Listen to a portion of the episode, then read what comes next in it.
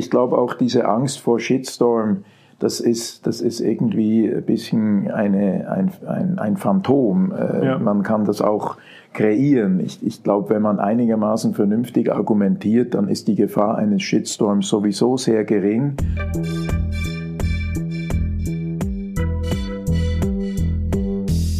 Willkommen bei Studio Libero, dem Podcast des Schweizer Monats, der Autorenzeitschrift für Politik, Wirtschaft und Kultur. Jobst Wagner ist Unternehmer und Initiator des Strategiedialog 21. Wagner spricht über die Auswirkungen des Ukraine-Kriegs auf die Rehau-Gruppe, macht Lösungsvorschläge in der Europapolitik, kritisiert die Angst vor Shitstorms und lobt die Schweizer Corona-Politik. Moderiert wird das Gespräch von Ronny Grob, Chefredakteur des Schweizer Monats.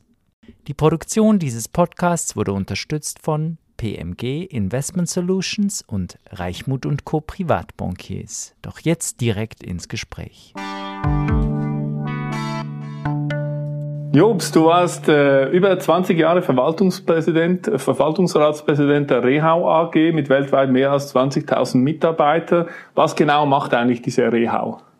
Ja, Rehau ist ein Familienunternehmen. Äh, uns gibt seit fast über 100 Jahre und wir sind in den Bereichen Automobilzulieferung, Bau, MedTech tätig. Wir haben auch eine Handelsplattform, Meraxis AG und unsere Kernkompetenz ist Polymere.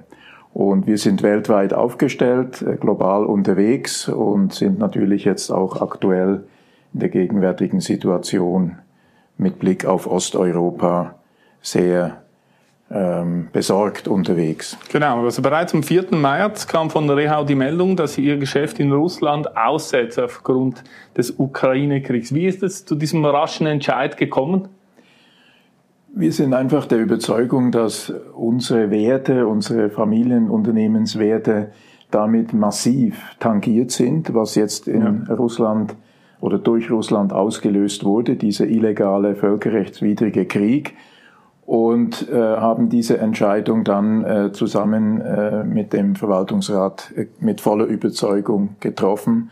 Ich muss aber auch sagen, unser klare äh, Weg äh, wird sein, dass wir den Mitarbeitenden in beiden Ländern, sowohl in Russland als auch in der Ukraine, weiterhin als Arbeitgeber verbunden sind und alles versuchen werden, als Familienunternehmung einen guten Ausgang zu finden. Hm. Wie schätzt du diesen Ukraine-Krieg ein? Wird er sich lange hinziehen? Ist er bald beendet?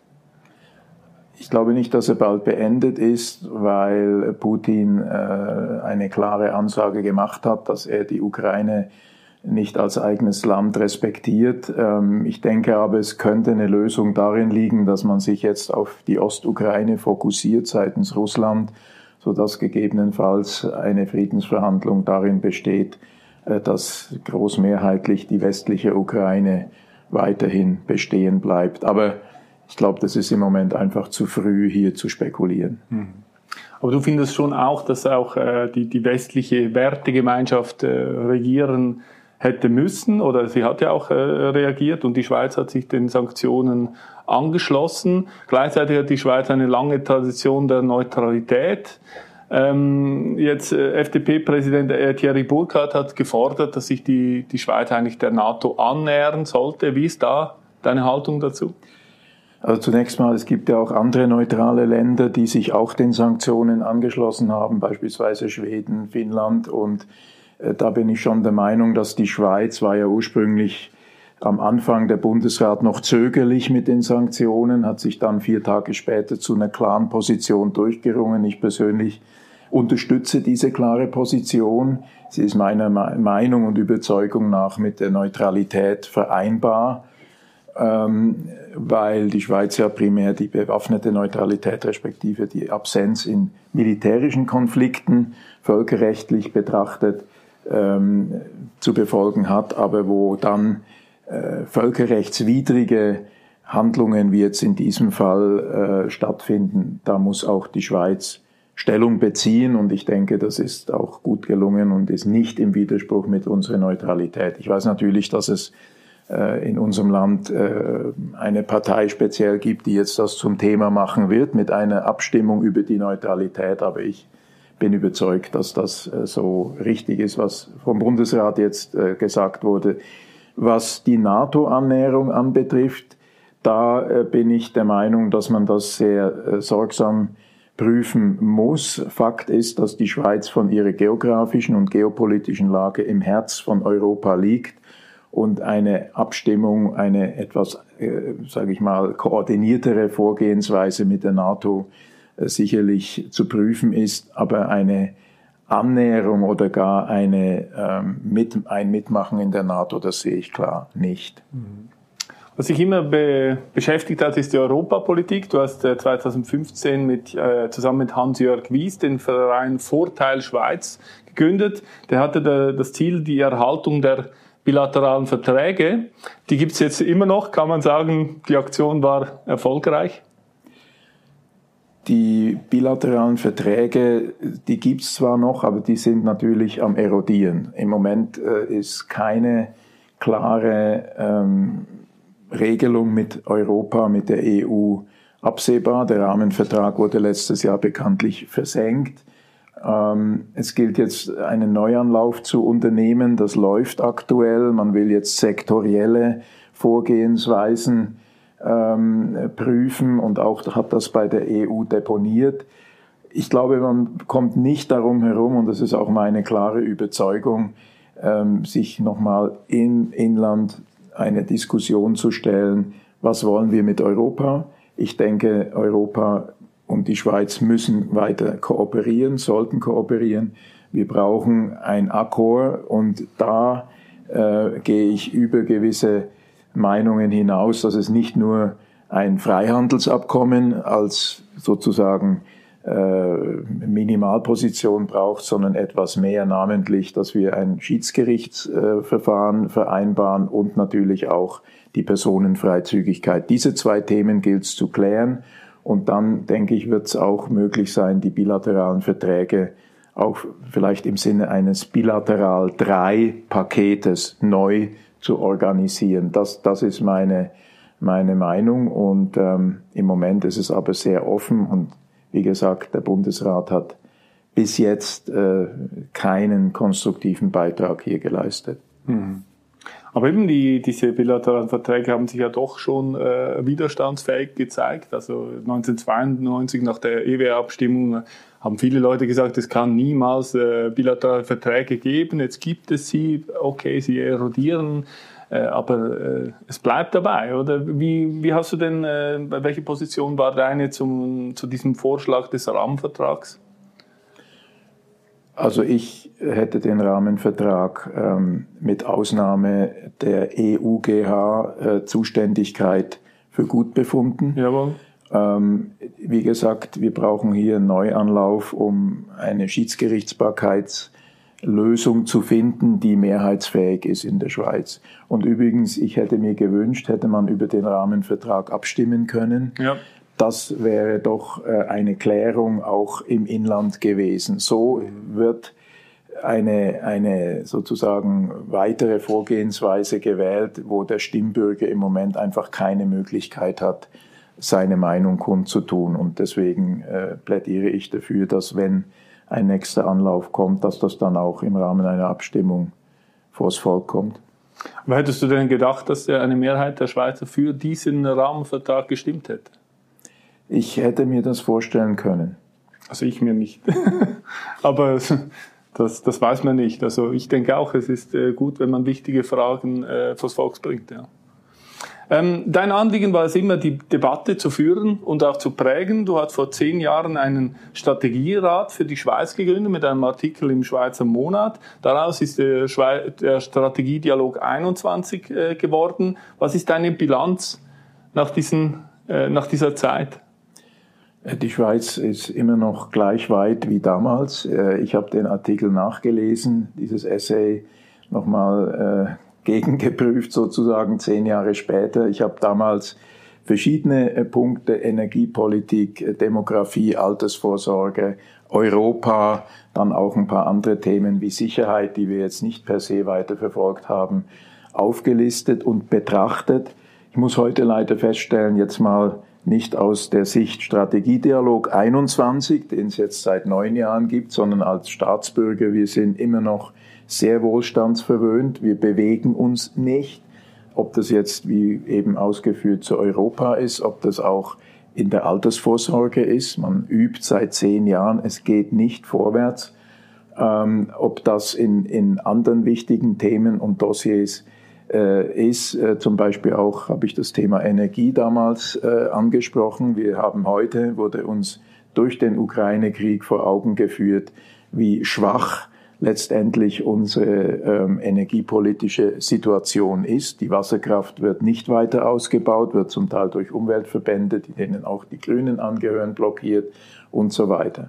Und dennoch sage ich als Bürger, der jetzt diesen Strategiedialog seit neun Jahren betreibt, aufgebaut hat, wir haben äh, wirklich da einiges bewegt, glaube ich, trotz allem als Diskussionsplattform, als Dialogplattform.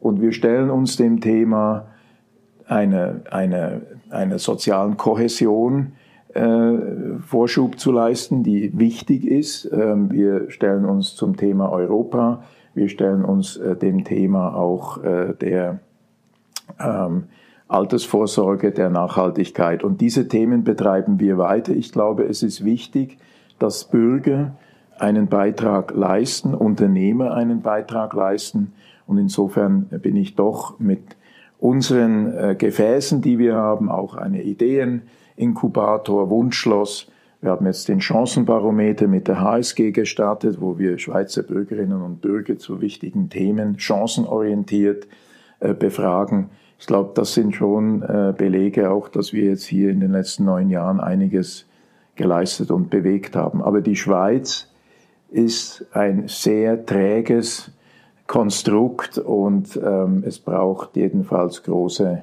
Ausdauer. Ich war ja auch bei einigen dieser Strategiedialog 21 Veranstaltungen dabei, habe zugehört. Ich habe sie äh, eigentlich stets als kultiviert, als lösungsorientiert wahrgenommen. Was, was hältst du eigentlich so generell von der Debattenkultur in der Schweiz? Ja, ich glaube, die Debattenkultur hat äh, durchaus noch äh, Raum nach oben im Sinne ist verbesserungswürdig, wenn man dann sieht, wo sich die Debatten abspielen. Es gibt dann im, im Fernsehen die Arena, das ist aber sehr aufgeheizt, das ist wenig lösungsorientiert, das ist konfrontativ, das ist in Ordnung. Äh, es gibt den Ziehstichsclub, es gibt andere Formate, aber, aber wirklich die Debatte zu führen, so wie wir vom Strategiedialog das tun, wo wir Wissenschaft, Wirtschaft, Politik, Medien, ähm, ja, die Zivilgesellschaft schlechthin, die Wirtschaft einbeziehen, das findet so relativ wenig statt. Ich mache noch ein konkretes Beispiel. Wir haben auch einen Podcast, Helvetia, lass uns reden, den wir seit eineinhalb Jahren zusammen mache ich den mit Andri Silberschmidt als Co-Moderator. Äh, und wir hatten jetzt gerade am Montag äh, zum Thema Nachhaltigkeit äh, diesen Podcast. Und ich habe erfahren, dass zum Beispiel aus der Kultur ähm, äh, Kreise bei Frau Sommaruga zum Thema Klima äh, eigentlich äh, gewünscht haben, dort teilnehmen zu können, auch zur, ähm, zur Ausführung des Pariser Klimaabkommens, wo auch stipuliert ist, dass Kultur teilnehmen kann. Äh, Frau Sommaruga, äh, die Bundesrätin, hat erklärt, sie will das nicht. Also es sollen keine Kulturrepräsentanten dort in die Lösungen mit einbezogen werden. Ich finde das sehr schlecht und schwach. Ich bin der Meinung, man sollte wirklich umfassendere äh, Teilnehmer zulassen aus, mhm. aus verschiedenen äh, Kreisen der Gesellschaft. Und das ist mir das Anliegen. Also die Debattenkultur gilt es schon noch zu stärken und ich glaube, der Schweiz steht es gut an, wenn man hier nachlegt. Mhm. Eben jetzt Moruga hat entschieden, was du sagst. Äh, vor, wenn ich jetzt nochmal zurückgehe auf den Kick-Off-Text, dort äh, stand der Satz, die Politik darf auf keinen Fall dominieren. Und wenn ich das so anschaue, in den letzten zehn Jahren dominiert die Politik äh, doch eigentlich immer mehr. Ähm, die Politik äh, dominiert. Ähm, wir haben vom Chancenbarometer her die Umfrage gemacht bei der Schweizer Bevölkerung, 4.500 Schweizerinnen und Schweizer befragt hat aber auch ergeben, dass die Politik nach wie vor einen hohen Vertrauenswert Bonus genießt in der Bevölkerung und überhaupt das Vertrauen auch der Schweizer Bevölkerung zu ihren äh, Mitbürgern hoch ist. Ähm, da, da glaube ich, haben wir schon äh, einen, einen positiven Aspekt, was die Politik anbelangt. Aber ich bin überzeugt, die Unternehmer müssen mehr zu sich äh, den Themen stellen. Zum Beispiel, wir dürfen nicht der Politik alleine das Feld überlassen. Die Politik wird natürlich auch medial ständig hochgetrieben äh, und die Unternehmer sollten mehr ihre Meinung vertreten. Ich glaube, da Nachhol gibt es Nachholbedarf mhm. und dafür setze ich mich auch ein, dass verschiedene Stimmen in der Gesellschaft vermehrt zu Wort kommen können und nicht dermaßen stark die Politik. Mhm. Eben, du wolltest ja auch einen Denk- und Gestaltungsprozess äh, in Gang bringen für die Zukunft der Schweiz und dass sich insbesondere kontra eine Spießer- und Angsthasengesellschaft ausgesprochen, ja. wo, wo dieses Risiko eigentlich zu einem Stigma-Begriff wird. Ist das, ist das passiert in letzter Zeit? Also ich, ich sehe eigentlich eher eine gegenteilige Bewegung zu immer mehr Sicherheit. Ja. Also das Thema Sicherheit wird auch in unserer vielleicht ein bisschen überalterten Gesellschaft doch eigentlich immer dominanter. Das ist so. Ich meine, der Befund, wie, wie vorhin erwähnt, äh, Wohlstandsgesellschaft, Reformunfähigkeit, Reformstau belegt das natürlich. Und die Schweiz war mal viel mutiger, war auch pionierhaft. Und dieser Mut und dieser Pioniergeist, den, dem müssen wir uns wieder äh, vergegenwärtigen und wirklich trotzdem daran arbeiten, dass äh, diese Wohlstandscharakteristika, ähm, wie du sagst, dass man sich eben nicht gerne reformiert, dass man sehr klebt an dem, was man hat, Angst hat, äh, eben Angsthasenkultur, dass man was verliert, das müssen wir überwinden. Und ich denke auch gerade jetzt dieser Krieg in der Ukraine zeigt uns auf, es ist keine Selbstverständlichkeit, unser Wohlstand. Wenn, wenn die Energieversorgung plötzlich schwindet oder abstirbt, dann äh, hat auch die Schweiz ein Problem. Also muss man sich dem stellen. Und daran, daran arbeite ich. Aber es ist ein harter Kampf, ja. Mhm. Aber eben gerade in der Corona-Frage hat es sich ja äh, gezeigt, oder? Also, dass eigentlich Politiker dann irgendwelche Sachen äh, sagen, die jetzt gemacht werden muss und die, die Unternehmer müssen dem einfach äh, Folge leisten. Da und da, dagegen äh, haben natürlich die BAG-Beamten ein leichtes Spiel und äh, sind in einem sicheren Job. Gut, da muss ich als, als Unternehmer jetzt auch mit Blick in den anderen Ländern, wo wir aktiv sind, schon sagen, die Schweiz hat einen recht guten Job gemacht, trotz mhm. aller Kritik. Auch der Bundesrat ähm, war maßvoll. Mhm. Er war mit Augenmaß unterwegs, natürlich unterwegs. Es wurden auch Fehler gemacht, die kommunikativ, dass die Maske äh, nicht nötig sei, das war ein Flop, ganz klar. Aber insgesamt, rückblickend, hat die Schweiz sehr äh, gut sich durch diese Krise manövriert. Und das war eben auch, und das ist ganz wichtig, äh, ein, ein Vertrauen das der Bundesrat auch in die Bevölkerung gesetzt hat und das auch weitgehend erfüllt worden ist, indem man nämlich die Eigenverantwortlichkeit äh, an die appelliert hat. Und schauen wir doch in andere Länder, jetzt gerade wieder in China, kompletter Lockdown in Shanghai, 27 Millionen, das muss man sich mal vorstellen, kompletter Lockdown. Mhm. Übrigens, wir, wir, unsere, unsere Produktion in Shanghai wurde wurde verfügt, die muss abgestellt werden für zehn Tage. Ja. Das war in der Schweiz ja nie der Fall. Und auch in Deutschland oder in Frankreich oder in Spanien, auch in Argentinien kenne ich alle die, die Länder, wie das da war. Das waren viel härtere Maßnahmen. Ich bin klar der Meinung, die Schweiz hat da gut agiert insgesamt. Und auch gesamtwirtschaftlich sind wir mit einem relativ blauen Auge davon gekommen, dank einer eine Politik mit, mit Augenmaß. Hm. Also die meisten Maßnahmen sind wieder weg. Äh, wir sind ja. in einer normalen Lage. Wir sind auch nicht in, äh, in einer Diktatur. Das waren wir auch nie. Das äh, ist absolut richtig. Jetzt, du bist einer der wenigen Unternehmer, die hinstehen, die mitreden wollen. Was treibt jetzt dich eigentlich persönlich an und was sagst du zu den anderen Mit Unternehmern, die sich so gerne ein bisschen verstecken, die ein bisschen Angst haben vor der Öffentlichkeit? Also ich hatte gerade vor zwei Wochen hier ein Treffen mit, mit Familienunternehmern und wir haben auch das Thema diskutiert. Äh, die äh, Sorge ist einfach, wenn man etwas Falsches sagt, heute in der doch sehr auch von Social Media beherrschten Kommunikationswelt, dass ich dann in einen Shitstorm gerate und da halten sich äh, viele Unternehmer zurück. Und ich versuche einfach auch in, in meinem Netzwerk, in den mir bekannten Unternehmern oder auch über den Strategiedialog, wie vorhin ausgeführt, versuche ich wirklich zu motivieren, dass man bitte doch diese Angst überwinden möge und sich auch mal was traut und sich hinstellt. Und ähm, da äh, arbeite ich daran und ich glaube wirklich, dass, dass da auch ein gewisses, sehe da und dort jetzt schon auch ein Umdenken, dass man die Bereitschaft hat, sich auch wieder mehr einzubringen. Warum mache ich das? Nicht, weil ich äh, die Welt bekehren will oder das Gefühl habe, ich, ich weiß es besser, gar nicht, sondern ich äh, möchte einfach auch einen kleinen Beitrag leisten ähm, als äh, Bürger, als Unternehmer in den Themen, in denen wir aktiv sind, um die Schweiz weiterzuentwickeln. Ich habe mich entschieden, nicht aktiv in die Politik zu gehen. Mhm. Ähm, und das ist sozusagen jetzt mein Substitut äh, über den Strategiedialog, die Debattenkultur, die Dialog, den Dialog, aber auch lösungsorientiert Chancen für die Schweiz aufzuzeigen. Und ich glaube, ähm, Samantha Power hat in, in einem Buch, das ich kürzlich gelesen habe, mal formuliert, ähm, man mag Dinge tun heute, von denen man meint, sie bringen nichts, aber vielleicht irgendwann einmal merkt man, dass es doch etwas bewirkt ja. hat. Und dieser Funke Hoffnung, den habe ich schon noch, dass sich auch in der Schweiz das eine oder andere mhm. verändert. Aber es hat ja auch mit Risiko zu tun, oder? Also wenn ein, ein Unternehmer etwas sagt und macht und aneckt oder so, dann, dann gibt es halt negative Reaktionen. Und äh, damit muss man, muss man doch halt auch rechnen. Also äh, die Leute, die nie etwas sagen und ja. nie etwas wagen, werden auch nie eine negative Reaktion erhalten.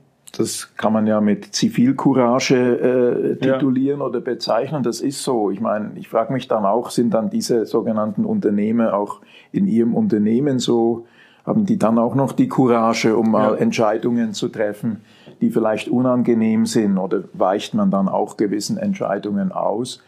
Und äh, auf die Entscheidung, die du vorhin ansprachst wegen Russland, das haben wir uns sehr gut überlegt, äh, ja. äh, ob wir das überhaupt machen und auch öffentlich machen. Und ähm, wir haben uns eben bewusst dafür entschieden, weil wir der Meinung sind, man muss, wenn derart eklatante Ereignisse stattfinden, muss man auch als Unternehmer Farbe bekennen. Mhm. Das hat aber auch, auch intern und auch äh, bei, bei verschiedenen äh, Mitarbeitenden natürlich nicht nur Zustimmung gefunden, mhm. die Haltung. Mhm. Aber das muss man aushalten. Es braucht eine gewisse ähm, Resilienz in dem Falle. Ja. Mhm. Wiederum ist es ja auch verständlich, oder? So ein Shitstorm ist alles andere als äh, angenehm und äh, viele Unternehmen fragen sich auch, ja, was können wir denn überhaupt gewinnen, wenn wir uns irgendwie aus dem Fenster lehnen? Hast du auch schon einen Shitstorm erlebt? Eigentlich nicht, nein. Ähm, das ist ich habe das so in der Form äh, nicht erlebt. Ich habe Kritik erlebt. Ich habe mhm. auch äh, durchaus äh, sehr, sehr, sage ich mal, fundamentale Fragen auch zu meinem Tun erlebt, aber einen, einen Shitstorm nicht. Deswegen, mhm. ich glaube auch diese Angst vor Shitstorm, das ist, das ist irgendwie ein bisschen eine, ein, ein, ein Phantom. Äh, ja. Man kann das auch kreieren. Ich, ich glaube, wenn man einigermaßen vernünftig argumentiert, dann ist die Gefahr eines Shitstorms sowieso sehr gering. Und äh, deswegen denke ich, muss man wirklich auch äh, jetzt mal einen Schritt nach vorne wagen und ich lege das vielen Unternehmen und mhm. Unternehmerinnen nahe. Es ist halt so, wir sind dann nicht so medial geübt. Man sagt vielleicht nicht so diese, in diese ja. Eloquenz, die, die die Politiker auszeichnet, aber da darf man sich nicht beirren lassen. Wobei es gibt natürlich schon neue ähm, Entwicklungen wie diese Cancel Culture zum Beispiel, wo dann Leute aufgrund von öffentlichem Druck, äh, auch zum Teil seitens der Medien äh, oder von, von, Social Media tatsächlich ausgeladen werden oder wo ihre Karriere nach einem falschen Wort vorbei ist, oder? Wie, wie stehst du dazu? Ähm, da möchte ich ein klein bisschen ausholen. Äh, ich habe das, äh, den Chancenbarometer äh, genannt vorhin, den wir vom Strategiedialog zusammen mit der ähm, HSG, mit Professor Tina Freiburg vor drei Jahren lanciert haben. Und äh, die Umfrage hat da auch ergeben zum Thema Vertrauen. Wie gesagt, Politikvertrauen ist gut. Äh, Bürger äh, ebenfalls, aber das Vertrauen zu den Medien, das hat abgenommen in den letzten zwei Jahren. Und da muss ich schon sagen, die Medien müssen sich nochmal sehr bewusst fragen, was ist eigentlich unsere Rolle, welche Verantwortung haben wir? Man spricht ja von Medien als vierte Gewalt. Ich sehe das heute mehr so, dass die großen Medienunternehmer, Tamedia, Ringier, ähm, AZ Medien sind mehr ein Geschäftsmodell und man versucht zu optimieren und am Ende steht das Geschäft im, im Zentrum und nicht mehr wirklich die, die Meinung, die Debatte, die ernsthafte Auseinandersetzung und auch Einordnung mit den Themen. Und da sehe ich wirklich, äh, die, die mediale Rolle liegt dann leider darin, äh, eben Dinge hochzuhypen und genau diesen Shitstorm noch zu befeuern. Man weidet sich dann daran, kriegt mehr Klicks. Äh, Medien wie 20 Minuten oder andere Gratisblätter, die haben dann natürlich, äh, die müssen das generieren, sonst haben sie weniger Anzeigen und damit weniger Einnahmen. Aber da beißt sich die Katze in den Schwanz. Das ist eben genau das Geschäftsmodell mhm. und ist nicht wirklich der kritische Journalismus und Qualitätsjournalismus, den jetzt vielleicht noch eine NZZ mhm. als, als eine der wenigen oder in Deutschland die FAZ auszeichnet, sondern eben das ist der Sensationshype und gekoppelt mit den so Social Medias äh, ist das natürlich fast mhm. Gift manchmal mhm. und das ist schon, schon sehr bedenklich. Mhm. Was wäre denn eine Lösung oder ein Ausweg? Also was halt auch dazu kommt, ist ja, dass so viele Firmen inzwischen selber kommunizieren und äh, so viele einzelne Personen auch kommunizieren. Wir sind ja eine, mit einer Flut von Informationen ähm, kommt uns da entgegen und wir müssen irgendwie damit umgehen. Also ähm, es gibt nicht die Antwort, aber ich komme nochmal auf, auf den Chancenbarometer ja. zurück. Da hat auch noch klarer ergeben, dass die ähm, Leser von Massen äh, oder von Boulevardblättern tendenziell äh, pessimistischer sind und weniger Chancen sehen als äh, äh Leser, die eben Qualitätsjournalismus konsumieren. Und da schlage ich wiederum den Bogen zur Bildung. Wir müssen schon auch dafür sorgen, dass wir in, in, unsere, in, unserem, in unserer Bildungslandschaft auch in diese Richtung eben noch mehr tun, dass, dass die Bürger noch, noch besser gebildet sind, um zu versuchen, über sich nicht berieseln zu lassen mit irgendwelchen äh, ja, Sensationsnachrichten, äh, die mindestens einordnen zu können und sich nicht eben äh, erschüttern zu lassen oder verunsichern oder gar äh, ängstlich machen zu lassen und dann damit in der Richtung auch äh, vielleicht für politische äh, Ziele dann äh, instrument, instrumental zu werden. Ich glaube, da muss man daran arbeiten. Also das Thema Bildung ist sehr wichtig. Aber ich denke ganz klar, die Medienunternehmer, die müssen nochmal selber über die Bücher gehen, was wirklich ihre Rolle ist ähm, bin ich aber im Moment eher etwas pessimistisch, ob das wirklich, ob das wirklich gewollt ist. Und mhm. darum sind auch äh, Medien wie der Schweizer Monat oder die NZZ äh, sehr wichtig. Ähm, die Republik hat sich herausgebildet. Es, es werden sich weitere, ähm, leider aber eben mehr Nischenmedien mhm. bilden, die aber einen, einen äh, guten Qualitätsanspruch gerecht werden und, und zumindest auch in, in zu gewissen Themenstellungen einen wertvollen Beitrag äh, leisten. Das, das sehe ich schon, da sehe ich schon noch Potenzial. Aber mein, mein Plädoyer geht und meine Botschaft geht zunächst mal an Medienunternehmen wie Ringier, Supino, Warner, immer in der Schweiz zu bleiben und sich zu überlegen, ähm, ob man sich da vielleicht nochmal auch anders positionieren will. Mhm. Damit Medien wie der Schweizer Monat überleben, braucht es auch Abonnenten genau. und Inserenten hoffen wir, es kommen ein paar dazu. Ja. ja. Vielen Dank, Jobs, für das Gespräch. Das war Studio Libero, ein Podcast des Schweizer Monats. Weitere Informationen finden Sie unter www.schweizermonat.ch.